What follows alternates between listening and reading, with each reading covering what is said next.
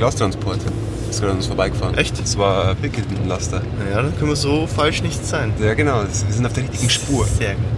So, NSG, genau. Und ich sehe Glastürme. Ja, äh. Glasberge. Siehst du? Müllglasberge, ja. Siehst du? ja. Und im Schnee Wir hervorgeblitzt. hätten da einmal mal googeln können, ne? Na, Flachglasstraße ist das Ziel. Wir fahren nach Weierhammer, einer Gemeinde, die circa 12 Minuten Autofahrt von Weiden entfernt ist. Hier begann ab 1979 das neue Kapitel der DETAG. Denn hierher zogen die Glasmacher von der Weidener Bahnhofstraße. Der Grund für den Umzug war übrigens, dass einfach mehr Platz für die Glasherstellung benötigt wurde. In diesem Podcast erzählen wir die Geschichte der Kupfers, einer jüdischen Familie, die von den Nazis fast ganz ausgelöscht wurde. Wir nehmen euch mit auf die Spurensuche des Peter Kupfer, einem amerikanischen Juden, der die Nazis nicht gewinnen lassen will, auch heute nicht. Und wir tauchen ein in das wirtschaftliche und gesellschaftliche Erbe der Kupfers. Dieser Podcast basiert neben unseren eigenen Recherchen und geführten Experteninterviews zu großen Teilen auf dem Buch von Peter Kupfer. The Glassmaker's Son, Looking for the World My Father Left Behind in Nazi Germany. Das ist Folge 5. Die Hütterer. Auch Peter Kupfer war übrigens hier in Weierhammer schon einmal zu Gast. Als er im Jahr 2007 bei einem Besuch in Weiden die Gemälde von Eduard und Fanny Kupfer zurückerhielt, durfte er auch das Werksgelände in Weierhammer besichtigen. Empfangen wurde er vom damaligen Werksleiter Reinhold Gietl. Ja, mein Name ist Reinhold Gietl, ich bin mittlerweile 66 Jahre alt, verheiratet, drei erwachsene Kinder, fünf Enkelkinder, auf die wir sehr stolz sind. Äh, ich habe äh, 1977 in Weiden ab dem Kepler-Gymnasium Abitur gemacht, war dann zwölf Jahre bei der Firma, die mehr Oliv trägt, also war Offizier bei der Bundeswehr, die letzten drei Jahre bis 1989 beim damaligen Artilleriebataillon in Weiden als technischer Offizier und bin dann in die freie Wirtschaft und gelandet bei der damaligen Flachglas AG, später Pilkington Deutschland AG. Hab dort angefangen als leitender Sicherheitsingenieur auf der Großbaustelle in Weierhammer, wo man die zweite Linie gebaut hat. War dann im Bereich der Produktion, später im Bereich der Technik und seit 2002 bis 2020 Werksleiter des Werks in Weierhammer. Mit im Gepäck hatte Peter Kupfer damals übrigens zwei Verwandte. Seinen Cousin aus England, Paul Sinclair, und seinen Cousin aus Frankreich, David Mangel. Empfangen wurden sie wie Staatsgäste. Ich hatte Ihnen ja gesagt, ich war zwölf Jahre beim Militär und bestimmte Dinge äh, gehören für mich zum Stil, zum Anstand. Äh, d- ob man da deswegen, dass ich was ein einen Euro mehr Umsatz macht oder weniger, ist mir relativ egal. Aber für mich gehört dazu, dass wenn Gäste kommen, dass man äh, wenn die von einer anderen Nation sind, dass man versucht, es gibt nicht immer, es gibt ja sehr viele Staaten auf dieser Welt, aber dass man versucht, die Flagge dieses Staates, wo die Gäste herkommen, äh, zu hissen. Deswegen haben wir mehrere Fahnenmasten am Eingang des Werks. Äh, und selbstverständlich kam dann auch nicht nur die englische oder amerikanische, sondern auch die englische und auch die französische Flagge wurde gehisst. Äh, und äh, der eine oder andere registriert es nicht, aber die meisten äh, sind zutiefst berührt und registrieren das. An den Besuch der drei kann sich Gietl noch gut erinnern. Ich kann mich erinnern, das war ein Anruf von der äh, Frau äh, Inge Wirz-Rögner, äh, die mir die Geschichte erzählt hat von Kupfer und da gibt's Nachfahren und äh, die sind weltweit verstreut und die wollen gerne und da ging's um, ich kann mich nicht mehr genau erinnern, um irgendein Bild, das zurückgegeben oder, oder übergeben werden soll.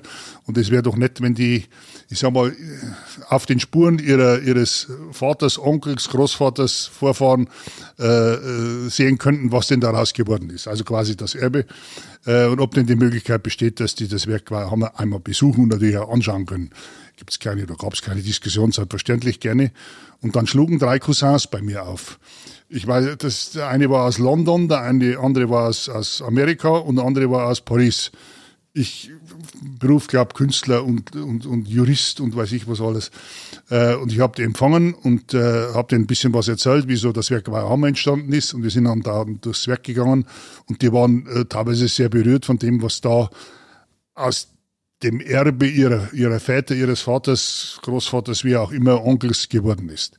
Tja, das Erbe der Kupfer-Glas-Dynastie. Von der ehemaligen DETAG existieren heute nur noch drei Unternehmen in der Oberpfalz, die aus ihr hervorgegangen sind. Das ist Pilkington in Weierhammer, in dem Glas hergestellt wird. Das ist Flachglas in Wernberg, in dem Glas weiterverarbeitet wird. Und das ist Mitras in Weiden. Dort steht aber kein Glas, sondern Kunststoff im Fokus. Das Werk in Weierhammer wurde seit 1979 mehrmals umbenannt, auch weil sich die Besitzverhältnisse geändert haben. Also die DETAG wurde, es gab im süddeutschen Bereich, nämlich in Weiden und in Fürth, die DETAG, Deutsche Tafelglas AG, und im norddeutschen Bereich im Ruhrgebiet, im Witten, die DELOC, Deutsche Libby Owens GmbH. Äh, der Name kommt von dem Verfahren, nachdem damals Glas produziert worden ist. Die beiden haben sich zusammengeschlossen und zur damaligen Flachglas AG. Diese wiederum ist in den 90er Jahren übernommen worden von der englischen Pilkington PLC. Pilkington ist der der Sir Alistair Pilkington ist der Ahnvater bzw. der Erfinder des äh, Glasherstellungsprozesses, nachdem heute weltweit flaches Glas produziert wird, nämlich dem Pilkington-Prozess oder dem Float-Prozess. Und die englische Firma Pilkington ist dann später übernommen worden vom japanischen Konzern NSG, Nippon Sheet Glass, bei dem sie heute noch sind. Die Glasindustrie war schon immer im Wandel. Veränderungen gehörten und gehören einfach dazu. Es ist eine Geschichte, die bei den alten Ägyptern startet und bis heute anhält. Und das Schönste daran ist, kaum ein Mensch erklärt das alles so verständlich in knapp drei Minuten wie Reinhold Gietl. Ich meine, die Legende sagt, dass es die alten Ägypter waren, die draufgekommen gekommen sind, äh, äh, wie Glas entstanden ist, nämlich in den Feuerchen, die die da in der Wüste äh, gemacht haben und dann nach dem dritten Mal anheizen, war da glasartige Masse. Äh, aber das ist Legende. Ähm, Tatsache ist, dass es im Bayerischen Wald und hier bis nach Weiden äh, in die Gegend etwas nördlich davon historisch schon immer Glasherstellung gab. Und es waren die vielen kleinen Glasmacherhütten, ähm, weil A, Rohstoff Sand, Quarz, Sand vorhanden ist und natürlich auch die Energie, die man gebraucht hat, nämlich um, das, um diesen Quarzsand zu schmelzen. Man hat einmal aus den vorliegenden Wäldern äh, hat man Asche produziert. Mit der Asche konnte man den Schmelzpunkt des Sandes reduzieren. Äh, und dann hat man natürlich auch die Energie aus dem Holz genutzt, um das Glas zu schmelzen. Das waren viele kleine Glasmacherhütten, die damals dann unter der Familie Kupfer zusammengeführt worden sind.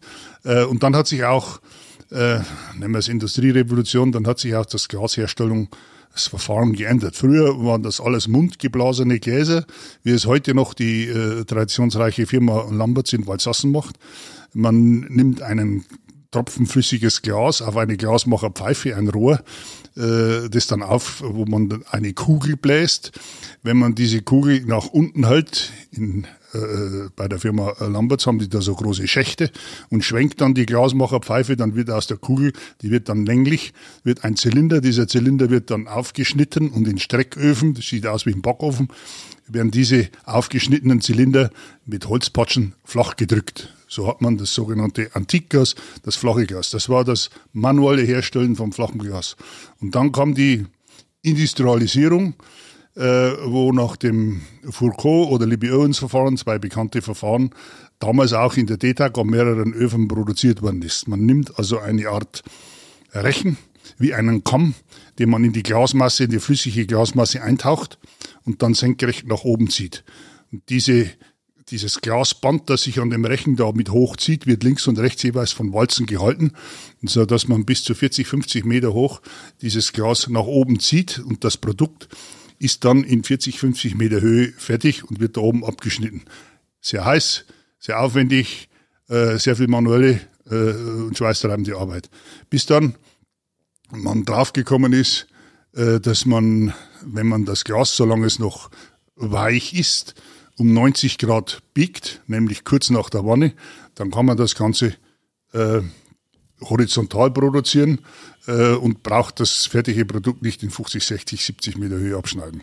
So, und dann kam unser Ahnvater, der Sir Alistair Pilkington, der draufgekommen ist, dass flüssiges Glas auf flüssigem Zinn, Zinn, nicht Zink, auf flüssigem Zinn schwimmt wie ein Tropfen Öl auf dem Wasser.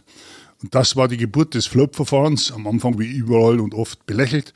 Äh, aber das ist das Verfahren, wie ich sagte, wo äh, heute weltweit flaches Glas hergestellt wird. Die Glasherstellung hat in der Oberpfalz also eine lange Tradition. Und sie gehört zur absoluten Weltspitze.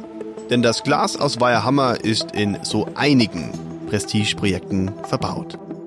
Flughafen in Hongkong fällt mir ein, die Reichstagskuppel in Berlin, der Bahnhof in Dresden, dann äh, die, die, die, ja, dieses Solarkraftwerk äh, in, in kalifornischen Mojave-Wüste als eines der äh, ersten äh, Solarkraftwerke.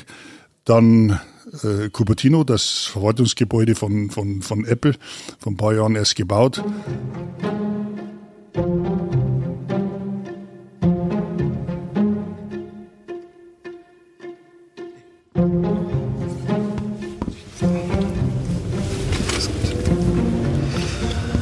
Also ich habe nämlich Infos bekommen äh, und Tipps, wie wir uns da verhalten sollen. Echt? Mhm. Gibt es einen Kodex? Ja, das ist ganz wichtig anscheinend. Das ist irgendwie in der Firma ist das mega wichtig, dass man jeden grüßt. Okay. Das heißt, wir grüßen einfach jeden, den wir sehen. Immer. Ganz nett. Ja, hätten wir eh gemacht wahrscheinlich, aber das müssen wir darauf achten. Okay. Der Nachfolger von Reinhold Gietl als Werksleiter bei Pilkington ist Gerhard Ruland. Und der hat sich bereit erklärt, mit uns zu sprechen und uns das Werk in Weiherhammer zu zeigen. Und eins wollen wir auf jeden Fall betonen, ans Grüßen haben wir fast immer gedacht. Hallo. Hallo. Hallo. Hallo. Hallo. Okay, gibt's äh, besondere Platzwahl? Oder? Sehr gut. Äh, mein Name ist Gerhard Ruland, äh, bin 56 Jahre alt, bin seit ja, 2020 Werkleiter hier in Weiherhammer, habe vom Herrn Giedel damals übernommen, habe eine bewegte Zeit seitdem gehabt, also äh, ich denke, die ganzen Krisen, die hat jeder noch ein bisschen so auf dem Schirm. Ja, das, das bin ich. Gerhard Ruland trägt die Verantwortung über viele Mitarbeiterinnen und Mitarbeiter und ein großes Firmenareal. Hier bei Hammer arbeiten etwa 450 Mitarbeiter. Ähm, ja, das Werk ist groß, haben Sie absolut recht. Abmaße ungefähr 900 mal 400 Meter ganz grob. Ja, oder ein bisschen, bisschen mehr sogar. Äh, wir haben hier zwei Floatlinien stehen. Äh, jede Floatlinie kann bis zu 800 Tonnen am Tag Glas schmelzen. Das ist ganz ordentlich, wenn man sich äh, so das in, in, in Fahrzeugen vorstellt. Ja, so, solche Kleinwägen, so hat einer vielleicht eine Tonne, vielleicht jetzt ein bisschen mehr, aber das sind dann ein paar tausend oder über tausend äh, Fahrzeuge, die wir am Standort gewichtstechnisch produzieren können. Und äh, das ist, denke ich, schon, schon beeindruckend. Von daher ähm, ja, wir sind große große Firma und äh, aber nur so funktioniert das Glasmachen auch, dass man in großen Mengen denkt, weil nur so kann man auch effizient und äh, kostengünstig auch äh, Glas produzieren, ja. Wenn jemand Glas herstellt, ist es ähm, jetzt im Jahr 2023 immer noch oder 2024, wenn dieser Podcast äh, online geht, äh, ist es immer noch gefährlich? Also ist es ein gefährlicher Beruf? Ein Glas herstellen ist kein gefährlicher Beruf. Wir legen auf Arbeitssicherheit einen sehr hohen Stellenwert. Das ist unsere höchste Priorität. Unser, unser höchstes Gut ist die Arbeitssicherheit und äh, das ist so, dass bei uns jede Besprechung, die irgendwo abgehalten wird, äh, das erste Thema ist Arbeitssicherheit. Über das reden wir als erstes. Und wir haben da schon einige ähm, ja, Rekorde auch aufgestellt, wo wir über drei Jahre ohne meldepflichtigen Unfall waren. Also äh, gefährlich äh, ist das Glasmachen nicht. Äh, man kommt auch mit dem Glas an sich nicht mehr, mit dem heißen Glas so nicht mehr in Berührung, wie es früher war. Also die Gefährdungen sind wesentlich geringer, äh, wie das früher der Fall war. Und weil die Arbeitssicherheit für jeden gilt, werden natürlich auch wir neu eingekleidet, bevor wir die Produktionsstätten in Weilhammer betreten dürfen. Westen, Helm und Brille. Sind wir mitkommen? Okay, super. Weste. Ja. Also Ja. So. Oh, Gold ist stark. Dann mal ein paar Bilder von dir Ja. natürlich. Ja. Da kann es losgehen. Also wir schauen jetzt einmal, gehen wir mal das Werk entlang im Außenbereich, dann kann man im Endeffekt können wir dann die Produktions, äh, den Produktionsweg verfolgen. Äh, die Produktion geht einmal natürlich an von den Rohstoffen, aber natürlich auch von den Scherben. Und die Scherben ist für uns ein ein Abfallprodukt erstmal, was im Prozess anfällt, aber das nutzen wir immer wieder. Das äh, Scherben äh, werden zu 100% recycelt im Werk. Und das ist ja das, Gute am Glas. Das ist der, der große Vorteil. Glas kann unendlich oft recycelt werden. Unendlich oft wieder eingeschmolzen werden. Das hat man bei kaum anderen Rohstoff. Wenn man Kunststoff ansieht oder so, dann hat man, ist man da begrenzt. Aber im Glasbereich, da gibt es keine Grenzen, was Recycling betrifft.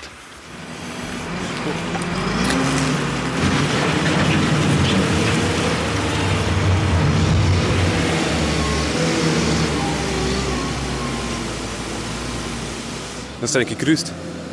Ich habe nicht gegrüßt, das stimmt. Ja. Man muss eigentlich immer grüßen. Ja. So ist es. Ja. Ist das bei der Pforte so äh, unterwiesen worden? Das Genau. ja, man muss immer grüßen. Ja. War auch in der Ja. Frage drin. Ist, ja, Machen, ja. sehr gut. Genau.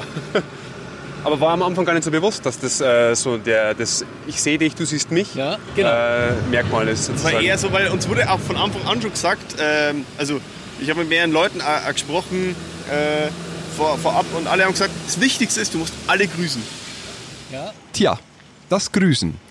Das erfüllt neben der einen Tatsache, dass es einfach zu einem netten Umgang untereinander dazugehört, eben auch einen Sicherheitsaspekt.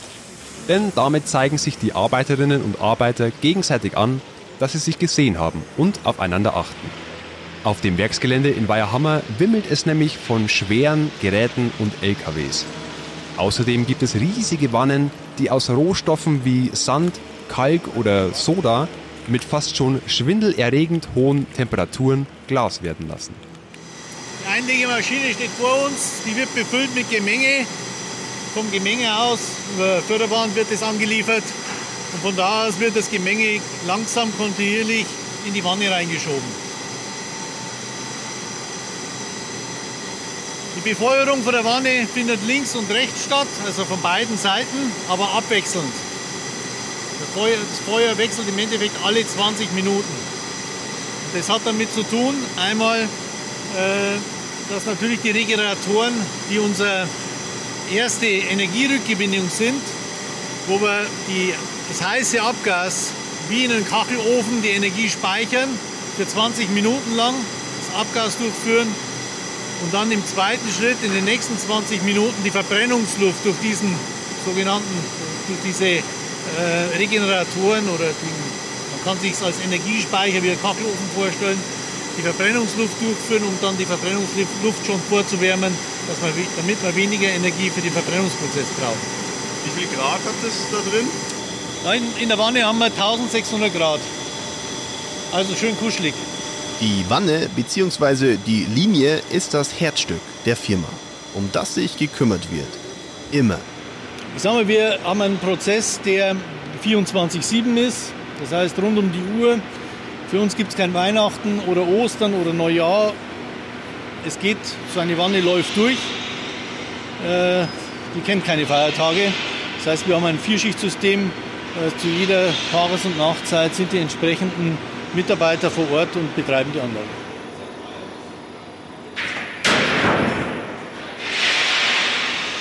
Jedes Gewitter und ein damit drohender Stromausfall kann zur Gefahr werden. Ja, natürlich. Ich meine, ein St- Stromausfall, wenn wir keinen Strom mehr an der Linie hätten, das wäre für uns fatal, weil dann müsste man das Gas stoppen und dann ähm, müsste man die Linie wieder neu starten. Wir haben uns natürlich gerüstet. Wir haben Notstromaggregate, die wir äh, im Einsatz haben. Wir haben ein Batteriesystem, das eine sogenannte Cat-A-Versorgung, eine unterbrechungsfreie Stromversorgung für die wichtigen Bereiche gewährleistet. Von daher haben wir uns natürlich äh, diesbezüglich äh, schon, schon äh, aufgestellt und gerüstet. Aber ja, Stromausfall ist immer etwas, ähm, was, als, was eine gewisse Angst erzeugt oder eine gewisse ja, Bedrohung darstellt. Und genau diese Umstände lassen die Menschen, die das Glas herstellen, zusammenschweißen. Reinhold Gietl versucht euch dieses Lebensgefühl näher zu bringen. Es ist das Lebensgefühl der Glaserer und Hütterer. Man hat eine Glaswanne, früher waren die kleiner, heute haben sie eine Glaswanne, da sind zweieinhalbtausend Tonnen flüssiges Glas mit 1600 Grad drin.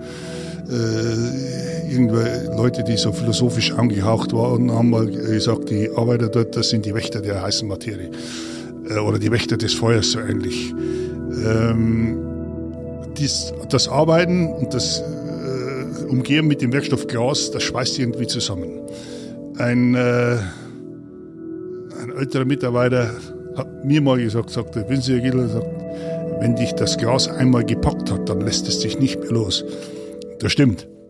Das ist wie eine Familie. Und viele Leute, alle, die nicht Schicht arbeiten, alle, die äh, das Problem nicht kennen, dass da, wie gesagt, in jeder Wanne zweieinhalbtausend Tonnen, zwei stehen da draußen, flüssiges Glas sind, die verstehen das nicht, wenn äh, Mitarbeiter, wenn ein Gewitter aufzieht, plötzlich nervös werden, wenn sie zu Hause sind, weil äh, jede Produktionssekunde sind ungefähr fünf Euro. Herstellungskosten und jeder Kurzschluss, jeder Stromausfall kostet Millionen und macht unheimlich viel Arbeit. Und das alles schweißt zusammen. Das ist wie eine Familie. Ich habe das ja über äh, 25, 30 Jahre erleben dürfen. Äh, und das zieht sich von unten bis oben oder von oben bis unten durch. Das war früher noch stärker, äh, weil man noch länger zusammen war auf, auf der DETAG, hat man ja gesagt. Und äh, das war dann eine ja, eine eingeschworene Gemeinschaft, will ich sagen Ghetto, um Gottes Willen, das ist negativ, aber eine eingeschworene Gemeinschaft, äh, die man dann als die Hütterer oder die Hüttenkordel bezeichnet hat. In Weiden gab es also ein eigenes Viertel, welches um die ehemalige Glasfabrik der Kupfers entstanden ist. Das Hüttererviertel. Inzwischen existiert es nicht mehr. Auf dem Gelände findet man nun Baumärkte, Elektrogroßhändler oder Supermärkte. Doch es gibt immer noch Menschen, die im ehemaligen Hüttererviertel aufgewachsen sind. Und Sie sprechen darüber. Seit 20 Jahren treffen Sie sich jeden ersten Mittwoch im Monat zum Hütterer Stammtisch in einem Wirtshaus vor den Toren Weidens. Schönen Zusammenkunft immer, genau. Okay. Und die Hüterer, die ehemaligen Hüterer sind im Wesentlichen aus Böhm gekommen, aus, aus, aus, aus dem Böhmischen. Das kann man sagen, dass die DEDAG hat da Betrieb hat. Das war also der, der, der, der Ansprechpartner da haben sie alle getroffen. Und dann sind sie also ins, ins äh, Wirtshaus gegangen miteinander. Kantine, hat es ja Kantine gegeben, gell, da, hat sich wieder alles getroffen. Zur Arbeit in der Fabrik, nach, der, nach dem Feierabend in der Kantine. Rund um die Uhr, das ganze Jahr, sind da irgendwann mal da Licht draufgegangen oder nicht, weil da war ja Vierschichtbetrieb. Der eine ist von der Arbeit heimgekommen in der Früh um vier, da ist der andere gegangen. So ist das. Da war also immer ein wenig ein Leben. Weil die Wanne musste laufen. Freilich, ja. ist, ist in der unteren Bauschenstraße, wo rechts jetzt so ein, ein 1-Euro-Laden ist, schräg gegenüber der Tankstelle. Da war das Badehaus, war ein Tag für Freitag für Männer und Samstag für Frauen und ein großes Waschhaus. Die Kinder hat es Badewannen gegeben. Die Kinder haben ein Bierbum, haben einen Zehnerl zahlen müssen. Weil die, die, die Wanne wieder sauber machen müssen. Die Erwachsenen haben 20 Pfennig gezahlt. Es war einmal in der Woche war Baden. Wir haben einen Schützenverein gehabt, wir haben ein Werkfeuerwehr gehabt. Was haben wir noch gehabt? Äh, Tennisverein haben wir Na, gehabt. das ist später gekommen. Ganz dann früher, der TSV Detag auf dem Platz vom heutigen Kaufland hat sich der Fußballverein gegründet durch den Direktor Hummel. Die waren Förderer von dem Verein und dann zur damaligen Zeit sind dann auch viele gekommen vom früheren SV Weiden und von Spielvereinigung Weiden und so eine zweite Mannschaft, die gespielt haben. Die sind dann gekommen, weil sie auf der auch zum Teil einen Arbeitsplatz gekriegt haben, gut bezahlten Arbeitsplatz. Um die Werke der Glasmacher entstanden also eigene Stadtviertel. Und in diesen Stadtvierteln wurden Vereine gegründet. In Weiden spielte zum Beispiel der TSV Detag Weiden, eine Fußballmannschaft, die den Spitznamen Gläserner Elf trug. Sie gibt es inzwischen nicht mehr. Doch in Wernberg, knapp 20 Kilometer südlich von Weiden, wird immer noch Fußball gespielt. Mit dem Detag-Wappen auf der Brust. Und genau da, beim TSV Detag Wernberg, haben wir kurz vor der Winterpause vorbeigeschaut. Das war Folge 5 von insgesamt sechs Folgen. Ihr wollt wissen, wie die Menschen ausgeschaut haben oder ausschauen, über die und mit denen wir hier sprechen? Bilder, Dokumente und viele weitere Hintergründe zu diesem Podcast findet ihr unter onetz.de slash Kupfer. Die Kupfers, als die Nazis die jüdischen Glasmacher auslöschen wollten, ist ein Podcast von Oberpfalz Medien. Redaktion, Produktion, Schnitt und Moderation Christian Gold und Sebastian Böhm.